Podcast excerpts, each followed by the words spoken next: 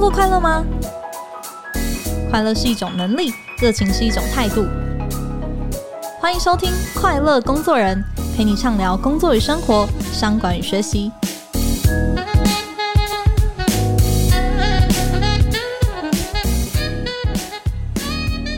大家好，我是 Cheers 快乐工作人的记者邵敏。今天的这一题呢，其实是有不少的听众很早就在敲碗，然后希望我们来聊的一个主题哦，那就是怎么样才可以转职软体工程师？有些人想要转职啊，是为了诶更高的薪资啊，然后想要在家工作啊。那我身边也是有几个朋友，他们是想要靠着城市语言这种国际可以通用的一种技能，然后去自己想要生活的国家来找工作。嗯，那其实一零四人力银行呢，去年就从他们的资料库里面统计过，当过软软体工程类的人员呢，其实有将近两成是文科背景，那这个比例呢，创下了历年来的新高哦，也显示出，诶，企业现在是。更加的愿意来聘用这些半路出家的工程师，但是呢，从去年年底开始啊，我们也看到一系列的科技业的大裁员啊，像是 Google 啊、Meta 啊、Amazon 啊等等都在大受损哦。那截至今年的二月中呢，我们看到数据哦，全球已经有快三百五十间的科技公司，总共裁员了超过十万人哦。那不少的软体工程师呢，其实也都在名单上。那再加上近期呢，出现了一个不停在给大家惊喜的这个。Chat GPT 哦，它已经会写程式，那也能够 debug。在这些的趋势变化之下呢，软体工程师还算是一个有保障的金饭碗吗？那在这集节目呢，我们为大家邀请到了 Apple School 的校长黄秀玲 Shirney。Shirney 本身呢是台大资管所毕业，在加入 AppWorks 之前呢，也曾经在 IBM 啊、Digital Rivers 啊这些跨国的软体公司有超过十年的软体研发经验哦。现在呢，他是全台湾规模最大而且完全免费的工程师转职班 AppWorks School 负责这个统筹校务哦。那学员们呢都叫他校长。那我们就马上来欢迎 Shirney 校长吧，Hello，大家好，我是 AppWorks School 的校长黄秀玲 Shirney。校长好，哎、欸，你是我们节目第一位来的校长哦。其实我很早就知道 AppWorks School，那是因为我有朋友啊，是真的就是透过你们这个四个月的这种密集特训班，然后成功的转职。但是呢，我对你们的第一印象其实是，哇，要进你们学校。那个录取率也是太低了吧？是，对，对啊，因为我们 school 是免费的嘛，所以申请者其实蛮多的。嗯、那再加上我们其实走的是实体的驻点，然后以及我们的师资都是呃以前是工程师的老师哦，嗯、所以其实能够一每一届能够培训的学生资源有限啦，这点目前是比较有点可惜。所以说，对，在筛选面向上是比较严格。对，听说大概就是录取落在大概十趴二十趴之间，是是是，嗯。不过刚刚就是前面也提到说，就是哎，现在这个科技的龙头纷纷都闹出在裁员啊，然后 AI 这个演进也非常的快速。你没有注意到，就是哎，学员在申请的人数上有稍微降温，或者说哎，他们开始疑虑变多了吗？哦，这个问题很好哦。其实确实哦，以去年跟今年哦，我们大概去年中开始申请人数有下降一些些哦。那个人数大概举例来说，我们可能原本录取率可能是十 percent，那现在可能会到大概二十左右，二十 percent 左右。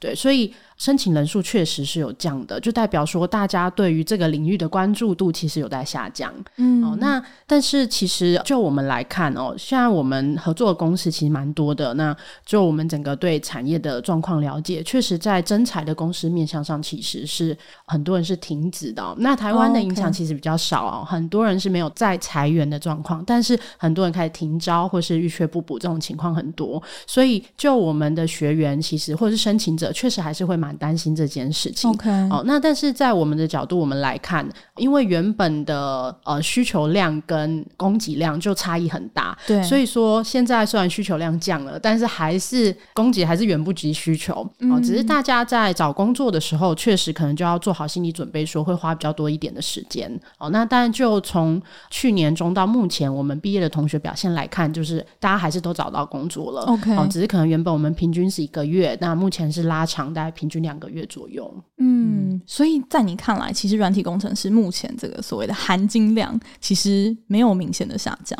我觉得没有、欸，诶，完全没有，就是因为软体工程师，就像刚刚讲的，他的供给真的太少了，尤其是你觉得不错的软体工程师、嗯、哦，他的需求跟供给的 gap 太大，他的落差太大，所以即使是我们今天整个行业的景气，其实看起来没有那么好，但是老实说。对于好的人才，这个行业反而其实现在有蛮多公司，他们可能还是有一定的需求的，他们就会趁机出来抢那些好的人。OK，、嗯、还是很抢手。嗯，你刚刚有强调说是好的这个软体工程师的人才供给哦。我想，嗯、呃，要培养这种品质好，然后业界爱用的这样子的人才，是不是也是你们当初就是会创办就是 AppWorks School 的一个初衷呢？对，我们创办 AppWorks School 的初衷就是，我们希望可以培养业界所需要的。软体人才哦，那所谓的软体人才 cover 的范围很广。那我们目前主要着重的是在工程师这一块，嗯，哦，那所以说我们自己在执行把这个愿景往下推的话，就是第一个，我们培养的人才他一定要在毕业的时候有一定程度的战力哦，而且我们来判断我们这个培训是不是成功哦，培训的依据就是看他有没有成功找到一个好的工作。哦、嗯，那另外一个蛮现实的，对，所以我们不去，我们就没有跟学员收费，但老实说，我们会是跟公司收费的，嗯，就是如果公司他要录用我们培训的人才是要付费给我们的。Okay. 哦，那这也都是回扣到我们的目标设定上。那另外有一个面向也是，因为我们的学员有很多，他们其实不是本科系背景的，对，哦，那他们其实有一点工作经验，或者是他们其实有思索过他未来的方向要怎么样，所以其实很多人他们是。保持着一个要改变人生的这种态度哦，来申请我们的课程的。嗯。那所以我们的第二个愿景就是，我们希望可以协助这些人为他们的生活找到更好的品质，或者说为他们的职业找到更好的方向。OK，那您刚刚提到说，就是诶。判断培训成不成功这件事情，你们会看说，哎，学员花多少时间，就是成功找到一份工作，成功转职，你们大概的成绩怎么样啊？当然，我们景气刚刚讲景气不好，稍微受影响哦。那我们以之前我们大概平均的话，是一个月内学员们会找到工作哦，一个月对。然后我们的呃校友目前是七百二十三个，嗯，然后九成都是工程师，那剩下的那一成大部分都是比出国念书的比较多，因为还是会有一些。想要念硕士哦，computer science 资工相关的硕士的毕业生哦，那也有一些是留在一样是软体产业，但可能当 PM 或是 QA 对，嗯，但是其实基本上就你放眼望去都是工程师啊，嗯，嗯。哇，很难想象哎，就是说他们参加四个月的这个密集课程，对，企业愿意付钱然后来聘用他们，啊，是是是。哦。哦，在这个课程设计上面有什么跟其他的？因为我们知道坊间有非常多的这种密集的训练班，对，有什么不一样的地方吗？我觉得我们最跟别人不同的的一个点哦，是我们是走翻转式的学习。嗯，所谓的翻转式的学习，就是在我们的学校里面，我们没有老师，我们叫他导师。啊，我们的学校主要就是以你一进来之后，我们是仿照业界的工作方式，在带领每一个学员的哦。所谓的仿照业界是怎么样呢？哦，在软体工程师的这个工作之中，其实你会发现说，你也不会有人手把手带你嘛，所以你很常就是你拿到一个。功能的需求，你要想办法把它完成。那我们的引导同学的培训方式也是这样子的哦。他从第一天开始，我们就会设计一个专案。那当然，他那个时候程度可能还没有很好，我们会帮他切小，然后会告诉你说，你今天要完成这个哦。那学员一开始他可能没有什么太大的概念，那他拿到这个就会，哎、欸，这什么东西？我每个字我都看不懂。对啊。但是他就要尝试着去理解，他要自己想办法哦。那像现在有 ChatGPT，他就可以加速他理解的速度。哦。但是你要去理解说。这东西到底要怎么样解决哦？怎么样达成我们要求他完成的需求？嗯、哦，所以我们会透过这种所谓反转式的方式，让他去逐步的。在自己的摸索跟实作过程之中，去学习到他需要的知识。那刚刚讲的导师的任务，就是在旁边引导同学哦，给他们今天需要完成的任务，以及看他们现在每一个人他们学习卡关在什么地方。那当他有问题的时候，不是告诉他答案，而是去引导他去找到解决这个问题的方式。嗯，所以其实这个专案导向，然后让他们从零开始把事情做出来，对的教学的方式。对，其实他们。某种程度上，在你们里面也是需要自学，对不对？对，就是完全自学导向。哦，哦，OK，只是说会从头到尾有人给一些引导，然后还有鞭策你的进度这样子。对，然后我们也还蛮在意一件事情，是近年来开始比较着重的，就是自学这件事情，其实它要有自觉。哦，就是所谓的自学，它其实一个能力哦，它有很多个面向，嗯、可能包含我们在判断一个人他的自学能力强不强的时候，可能就包含有他的 mindset 上、他的心态上、他的动机上，然后他的真实的执行能力上。执行能力可能包含像时间管理啊，嗯、然后或者是你有没有办法用好的学习的策略哦，策略可能包含你怎么样做笔记，怎么样参考其他人的思维方式。对，所以它其实有很多个面向去影响一个人的自学能力哦。那所以我们在 school 这里其实也很在意大家有没有自觉自己现在自学能力有没有在进步。嗯，哦，就是你你自己的学习，其实老实说，每一个人的学习能力也是可以进步的。就是你不是只是在学内容而已，你也在学说怎么样学习。OK，所以说就是在投这个申请你们学校的时候，其实怎么展现心态啊、动机啊，然后甚至你自学的这个执行力，对，其实都是有帮助的。是，没错，okay, 没错，okay, 理解。因为你刚刚也提到说，其实 ChatGPT 的出现啊，其实是可以帮助这些新手的工程师们能够更容易理解这些嗯，然后或者说怎么去处理这个问题喔。是，所以说在学习上。这个东西的出现，就是生成式 AI 的出现，对，对于学习 coding 这件事情有什么改变呢？其实我们现在目前有发现几个有趣的现象哦。嗯、第一个就是大家平均完成我们要求大家的需求变快。OK，原因是因为以前他们可能今天要一个需求，他去查，他要从大量啊 Google 关键字下下去，他要从大量的资讯里面找到对的资讯，需要花时间。那以前我们也会说这是一个很重要的能力哦。嗯、那它依然重要，但是更重要的可能是他要判断。现在可能是 ChatGPT 可以很快的给你。一个答案，但你要去验证它是不是对的。OK，哦，那所以我们在学生的这个学习历程之中，有观察到哦，大家都很快的就开始使用这个工具，然后用它来解决我们要求它解决的问题。但是同时之间，我们也正在观察说，大家是不是真的能够吸收哦？那我们也会在学程之中有各个验证的机制，就是说他写出来的东西，虽然他写得很快哦，他写的东西以 coding 的简单的技能而言，大部分都是正确的。OK，但是我们还是要求每一个工程师，他还是必须要有基本的，你一定要有。一定程度的认知哦、呃，你要能够知道它现在产生的东西，你要用在什么地方哦。那因为 ChatGPT 能够给的内容，它其实比较单元式、比较基础的，对哦。所以对于学员而言，在学基础的时候会加速啊，他会很快的学。但是你真的要吸收进去，嗯，所以这个是我们现在。目前还正在走的学程之中有发现到的，OK，就是你要得到这个答案，其实你要先知道问题在哪里，所以这个提问的能力也是很重要的。对，对，然后在验证这件事情上，哎，你得到答案，其实它不一定适用应用于每一个处境。对，嗯，所以说其实软体工程师跟 ChatGPT 现在应该是一个互相就是帮助彼此学习的一个状态。对，很多人会担心说，呃，ChatGPT 会不会影响软体工程师的工作，或者是让软体工程师变得不再那么吃香？但其实我们在看这件事情，它真的就是一个工具哦。或者是假设你去看生成式 AI，像今天早上 Microsoft 三六五他们那个 Copilot，嗯，大家对于这个工具。嗯，这个新出来的技术而言，它的定位都还是在工具上面。好，那所以说回来，我们软体工程师的工作哦，其实我们在看待这东西。其实之前我在网络上有看到一个我觉得很好的比喻。OK，哦，以前写 code 的人，真的大部分 coding 的人都要人力来做。哦，所以我们可以想象，他可能是在建造一个房子啊。我们才今天要做一个软体服务，就是建造一个房子。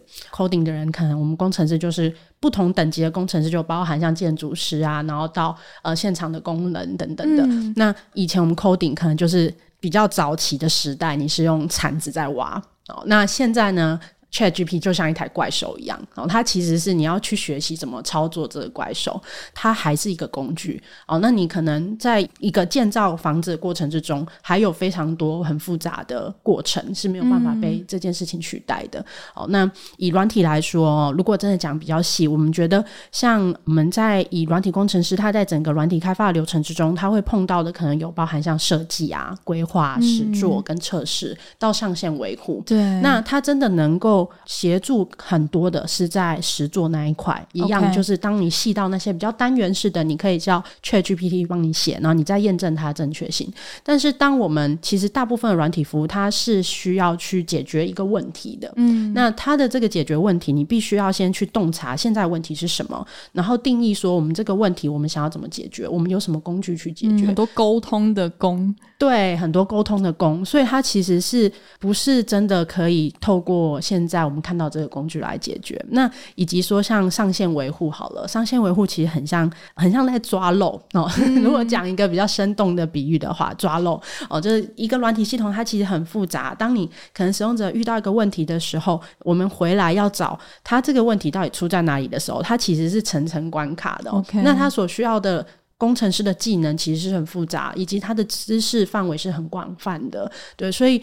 呃，我们真的在工作场域中会遇到的问题哦，其实很不担心啦。几乎目前我遇到的软体工程师们没有，还没有觉得会抢到他们任何饭碗。OK OK，这样一系列的串联下，要成为一个好用的软体工程师哦，其实他的修炼是很多的哦。哦对，嗯，是。但是我想这个可能就会牵扯到另外一个问题，是很多硬底子的这些就是软体工程师，他们可能大学四年都是念资工系，然后研究所两年还是在资工的领域。那相较于就是。是哎，如果像上就是 Apple School 这样子的四个月的密集的课程的这些出家的工程师，嗯、他们可能就会想说：哎，你们才上四个月，怎么跟我们拼呢？你面对这样子的疑惑，应该也是蛮多的吧？很多啊。通常一开始的时候，大家都会蛮容易有这样子的情况的、哦。嗯，那我们其实学员，如果你出去看哦，我们现在合作的公司大概是一百多家哦，那。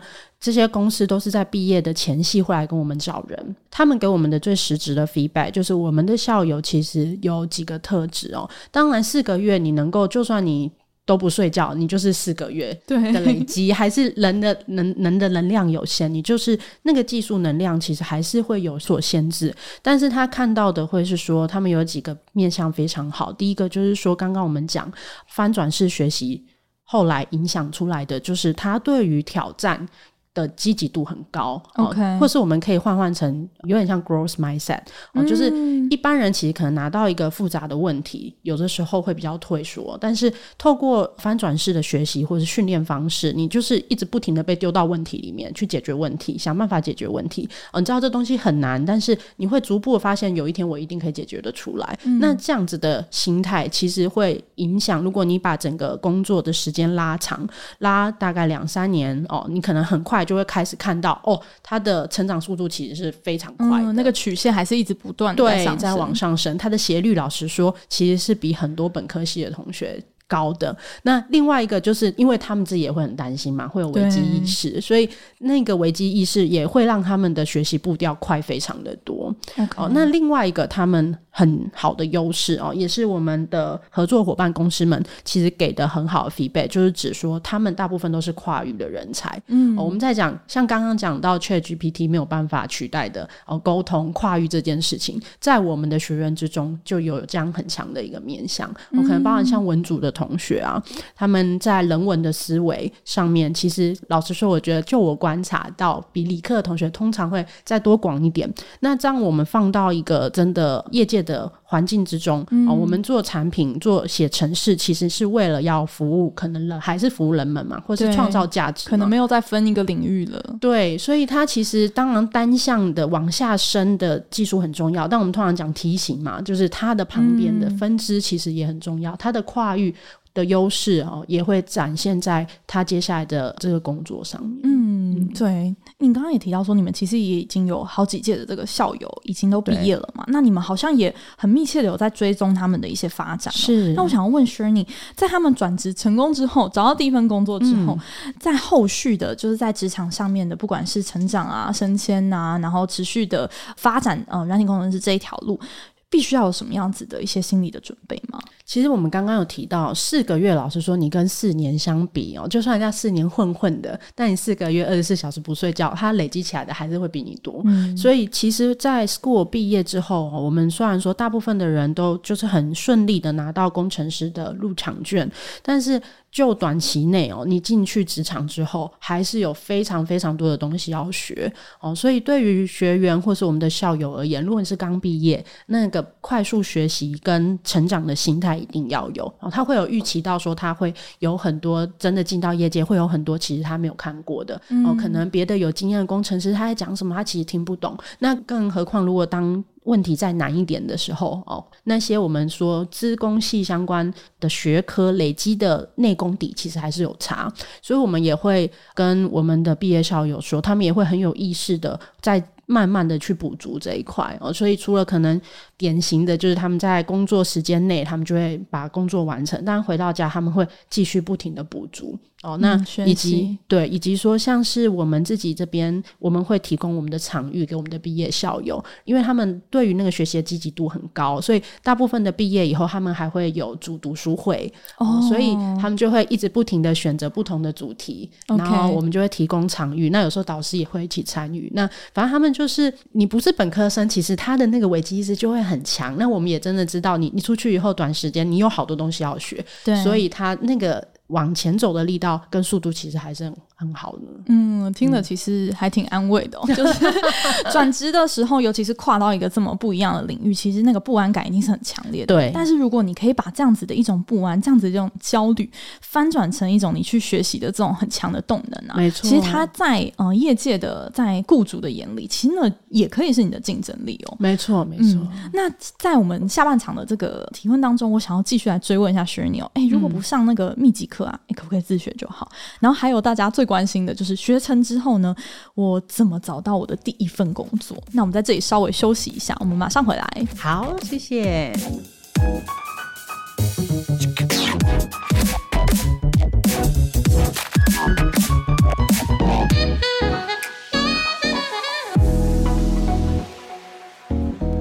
欢迎回来。我想要继续问 Shirley 哦，就是因为像 Apple School，它就是也算是一个广义的很多的 coding 的 boot camp 的其中一种嘛。嗯、那我想很多人呢、啊，他可能不一定会现在就马上想要去参加这样子的课程，他可能会想说：“哎，我不能自学看看嘛？”对。那我们看到一些案例也是觉得：“哎，自学的自学的，然后就失败了，失败了。”那你觉得到底成功的自学需要什么样的条件呢？成功的自学需要什么条件呢、啊？我觉得主要其实我们在看自学的面向上面啊，我觉得第一个最重要就是动机嘛，你可能要常常的提醒自己，我为什么要做这件事情。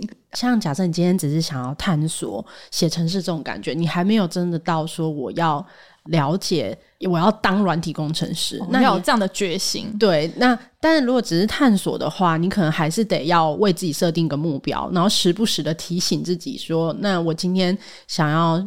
学写程式到底是为什么？嗯、哦，来增强那个动机，因为动机通常最后挂钩的是目标嘛，以及目标这达成这个目标可以为你带来什么好处？OK，好、哦，那当然，如果像以转职来说，就是你到底有多想要成为软体工程师？嗯、哦，那另外的话，其实还有分蛮多比较细的哦，就是如果你自学要学得好，我们通常看到的就是，当然你可能要为自己先列好你的学习的方向哦，就是你的呃，你今年想要走。以学习软体而言，那就是有不同的领域嘛。哦，你可能要选一个领域，然后选好之后呢，查看一下，调查一下你的资源有哪一些，然后为自己拟定你的学习计划。嗯、哦，那拟定学习计划，很多人我们从申请者的聊天之中，很多人可能是停在拟定学习计划，或是学习计划开始执行到大概中段的时候，遇到困难的时候就会稍微暂停，这是蛮常见的。那所以其实拟定学习计划，然后真的开始执行，中间你一定会。遇到困难，那你要怎么解决这个困难？我通常我们会建议几个方向。第一个就是你要找学习的群组啊、哦，如果你能够找到伙伴的话，会很好。那其实，在台湾有很多技术社群，或者是呃，如果是女生的话，也有很多女生的学习的技术学习群组可以参加、嗯、哦。那或者是说你在技术社群里里面找到跟你其实差不多的哦，也可以有彼此激励的效果。对，那所以找到伙伴很重要，然后找到导师也会很有很有帮助。那另外就是。强调自己的自制力啦，自制力就是可能包含你学习的环境，然后你自己的时间管理，嗯、其实都是息息相关。嗯，所以其实要、嗯、首先要很有决心啦。对，简单来说就是才是方法。对，不过你刚刚也提到说，你要先选定一个领域，就是去锁定，然后去有逻辑，然后有方向、有策略的去学。但因为软体工程师其实它的职种还是有很多种，嗯，就是前端、后端，然后开发、维运等等哦。对，那学习的内容差异会很大吗？我要怎么样子去了解我比较适合哪一块？通常我们主要的广泛会分成两个部分哦，就是我们通常在用软体服务的时候，大部分使用者看到的都是使用者界面，就是视觉化的，有按钮啊，有输入框啊，然后会有漂亮的画面哦。那随着这画面有可能是在手机上，可能 iOS 上面，或是 Android 上面，或者是诶在浏览器上，在你的电脑上哦。那像这种，我们可以广泛的称它比较偏前端。那一般我们讲的前端是指电脑上的前端哦，Web 的前端。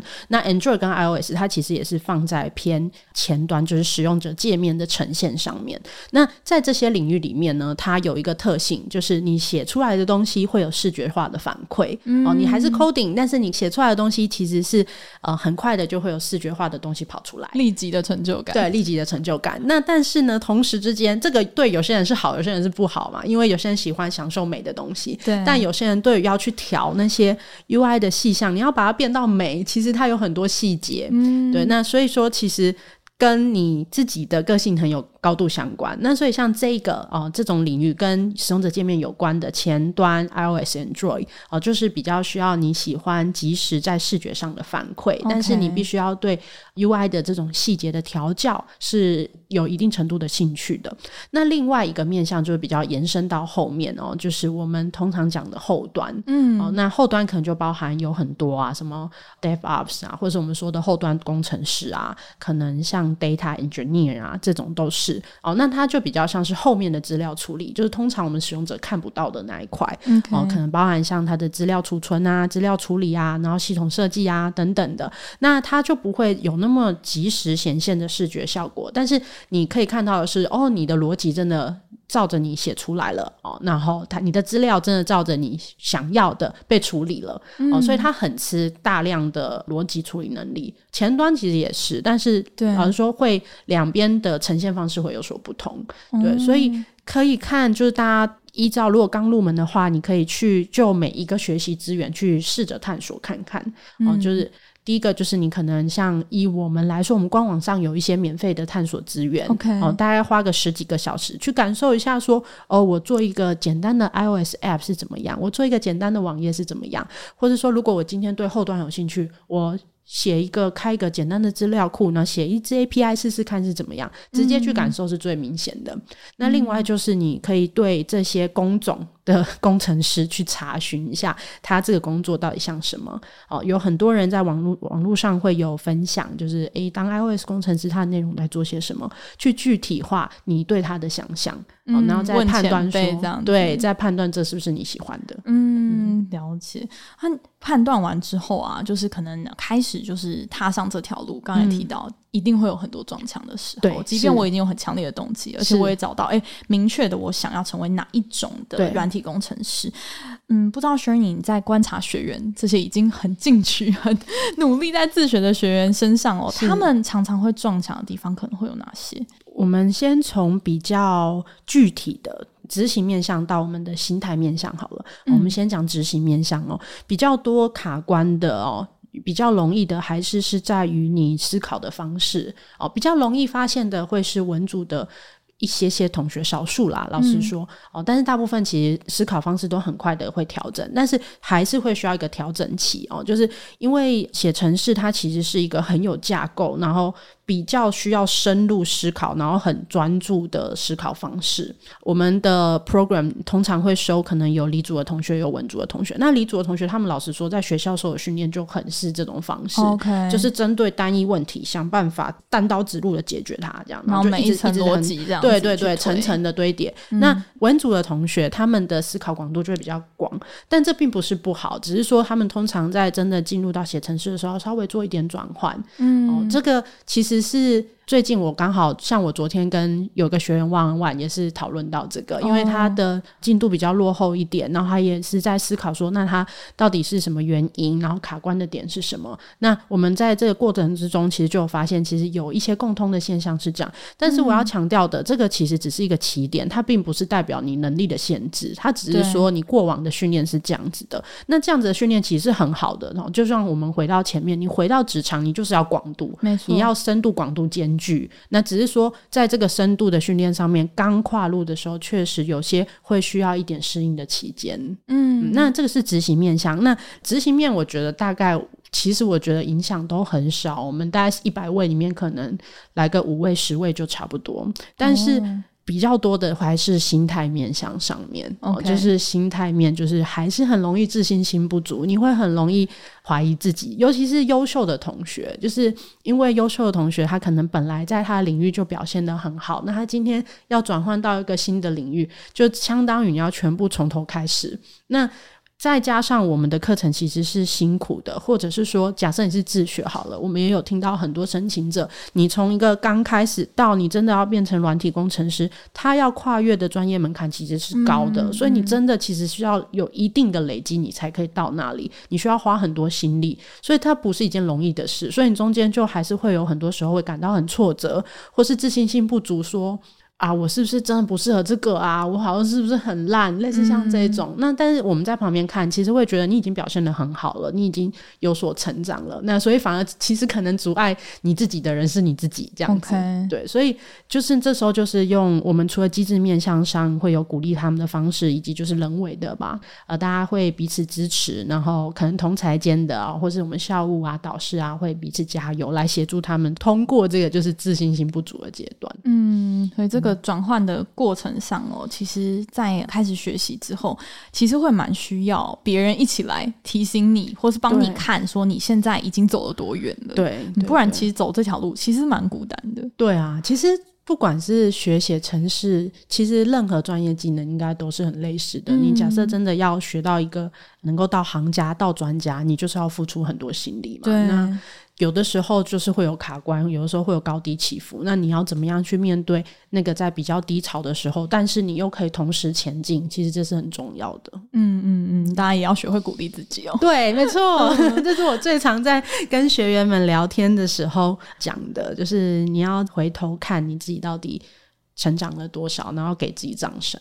嗯嗯嗯嗯，我想哦，就是从 Edward School 毕业之后啊，因为其实像你们有很丰富的一些跟公司合作的媒合的一些机会，嗯、但我也蛮好奇的是，假设说我没有这样子的一个资源哦，嗯，那我应该要怎么样子去准备？可能呃，我的履历啊，或者说我的作品啊，嗯、怎么样子去说服？从来没有，就是我没有被别的老板就是以软体工程师这个职位来聘用过，我怎么去说服我的第一个雇主？对，那最重要的就是你要累积你的作品集。OK，哦，因为写程式，你写在履历上，你你说你会某个技能。哦，只单纯说你会是不够的。哦，那最好的证明方式就是你附上你写出来的东西。那写出来这东西不能让人家感觉像一个作业，就是诶，你可能去上了某个课啊，哦，人家教着你做就可以了。嗯。它最好是一个无中到有，然后你自己想象你要做些什么，选一个你喜欢的主题或领域，然后真的逐步的把它做出来。那把它的水准拉高一点哦，可能是一个你平常看到你很喜欢的作品。那如果你可以做到这个作品的大概七八成，嗯、我觉得就已经到蛮不错的标准了哦。所以我们在看真的是非本科系的同学的时候，作品就是非常重要的一环哦。你来展现你你现在目前的实作能力到哪里，就是用这个作品来来呈现。嗯，有一定要做到什么样子的程度吗？呃，以我们自己对 School 对学员的要求的话，就是。他们在找工作的前夕，就是要用五个礼拜完成一个个人专案。嗯，那我们对他们的要求就是，这东西一定要是完整的。哦，就是它不能像一个作业，你你可能只写了几个功能呢，为了展示你会写程程式，嗯、它必须真的要是能够解决一个使用者的问题，哦、它要针对一个主题提出，就是真的写出一个完整的服务。哦，那这当然这有些可能能力好的，它的主题可以拉的比较大，那有些可能比较中间的同学，就是呃适中适合自己的能力的大小。嗯、但是你一定要能够呈现说，我今天真的可以开发出一个完整的作品，嗯、呃，而且我有这个思维的能力，我知道说我今天想解决的方向，定义好我要解决的问题，然后去想出我要做的功能，然后真的实际的把它做出来，上线上架。嗯，所以对雇雇主来说，其实最有说服力的作品，比较像是一个解决他的痛点的方案了。对对，那要不要解决雇主的痛点，可能就要看啦，因为有些雇主的痛点很难解决，可能不是新手可以的。但是你一定要，如果你可以拿出来一个作品，是你真的有解决到些什么，就算这个问题是已经有被解决过的，别人已经大家都做过，但也没关系。但至少就是你。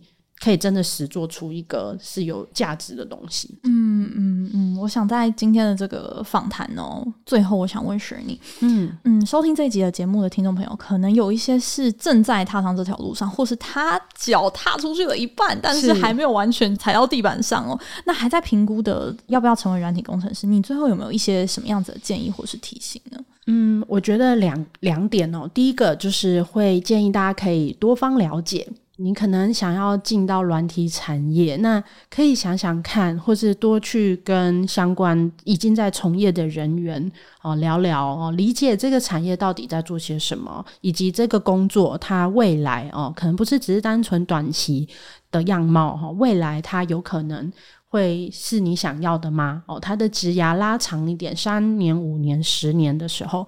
他们的样子哦，跟你自己的职涯期待是不是符合的？嗯，哦，那他有几个特质啊？可能就包含他要持续的学习嘛，然后他的技术其实老实说，我觉得跟其他领域相比是很快的在演化的。对，哦，你必须要一直不停的持续的学，持续的学，这个是这个领域之中很重要很重要的一个呃方向。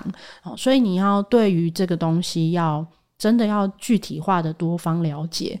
哦，那多方了解。包含可能另外就是第二点很重要的，你要开始实做。啊，因为 coding 写程式它还是真的呃，我们有发现的比较多的人容易卡在你真的开始实做以后，发现可能其实没有那么喜欢，嗯，所以真的要能不能够判断自己喜不喜欢这件事情哦，就是真的开始做，嗯，然后开始累积，嗯，那中间一定会有就是让你觉得很可能会蛮痛苦的门槛，那你有没有办法跨越那个门槛？这样？来判断说自己是不是喜欢的。嗯，嗯，我觉得很多人想要转职，我刚才提到说，哎，申请这么的踊跃啊，然后每年我们看到人力银行这样子的一个趋势，表示很多人其实都看到了，哎，成为一个软体工程师，它的好处很明确。嗯、但是呢，其实他的职涯的期待，或者说他工作的这个 style 啊，然后对你自学啊、知识的层面的各式各样的要求，不一定完全符合你对你自己职涯的一个期待，或者说你自己想要做的一个路线哦。没错，所以其实啊，去聊聊。然后开始做，just do it。对，没错，还是要从就是有这样子的一个精神，嗯、才比较可以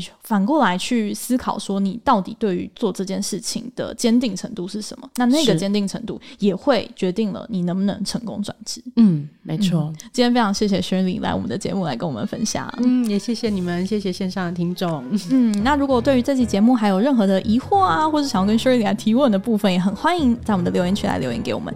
那我们今天节目到这边，我们下期再见喽，拜拜。大家拜拜。